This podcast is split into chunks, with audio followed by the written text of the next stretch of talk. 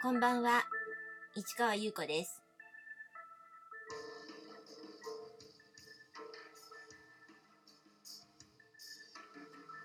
6月20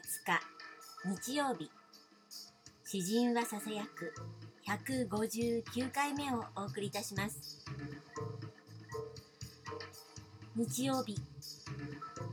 日曜日はメルマガの誰かの部屋のドアを開けてを、えー配信しまして。そしてねまた例によって海外ドラマを見続けたというわけなんですが。うーん私の中で昨日も話していますが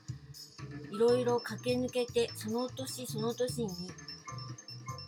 いろんな活動してたなって思い返してやはりやるときは結構いろんなとこ出てみたり自分でも開催してみたり。だけどやらないと決めたわけじゃないけど、うん、体がとか心がとか頭がとかが動かないとまあそのまま作品は作るけれど発表はまあいいかという時もあると。まとめなきゃいけない時はまとめてるし。というようなことを考えててその年その年でいろいろカラーがあるんだなぁなんて思ったりしました。それで昨日話したところ2013年ですけどその年もさささっと過ぎていったようですがハウス・オブ・ディを2回もやっているしそれからアートのイベントにも出てるなんか思いつきみたいな感じですよね。その神楽坂の毘沙門さんのとこね。うーんとそのイベントは秋にやるんですけど神楽坂まち飛びフェスタの一環なんですね。で神楽坂アートスクエアっていうあのその毘沙門さんのところでやるところの、えーイベント名です。それで1日しかやらないし出店者もあの先着順なのか抽選なのか、まあ、ある程度しかできないわけなんですけどまあとりあえずそれに気づいて応募してまあ参加できることになった。でなったけれどもそこで投票があって人気投票1位になると神楽坂の上の方の地下にあったあの大きなギャラリー実はもう今はないんです。閉鎖されてしまったというかなくなってしまったので。でそこを広くてねいいなと思ってやりたいなと思ったけどかなり高い金額がね。ということでそのダメかって思ってたらその毘沙門さんでやるイベント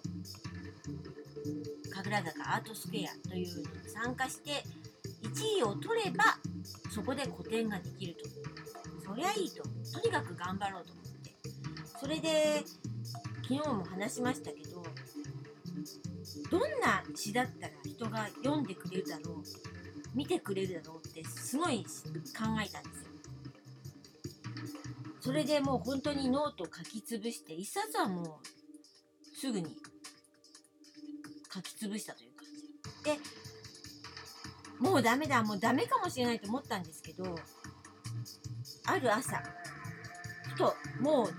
仕事に出かける寸前突然言葉が降ってきたというかでわーって書き留めたんです。本当にわーって感じだった。もうでわーって書き留めてそれで仕事行ったんです。だから読み返してないんです。で帰ってきてから何書いたんだっけって読み返してああそっかこれかと思いでまたちょっと寝かしたりしたんですけど要するにその時は暑くなってたりするからね少し冷やすって感じですけどそれでねよしこれだと。数日後に決めて。それが「空の分岐点」という作品です。でこの作品を昨日も写真アップしましたけどクラフト紙にあの新聞の文字とか広告の文字を貼り付けて大きな、えーイーゼル付きの板っていうんですかね立てかけられるような板が貸してくれるんですよ。でそれを借りてそこに、えー貼り付けていったというわけです。ところがこの前日嵐台風だったんですよ。それでもう次の日は中止かっていう感じだったんですよね。だけど私どうしてもこれやりたかったからもうお願いしますと天に祈り神に祈りという感じで本当にあのー天気の神様に祈りました。そしたらね翌日ものすごい青い空だったんです。もうなんていうの本当にほら台風の明けた空ね。すごい空でし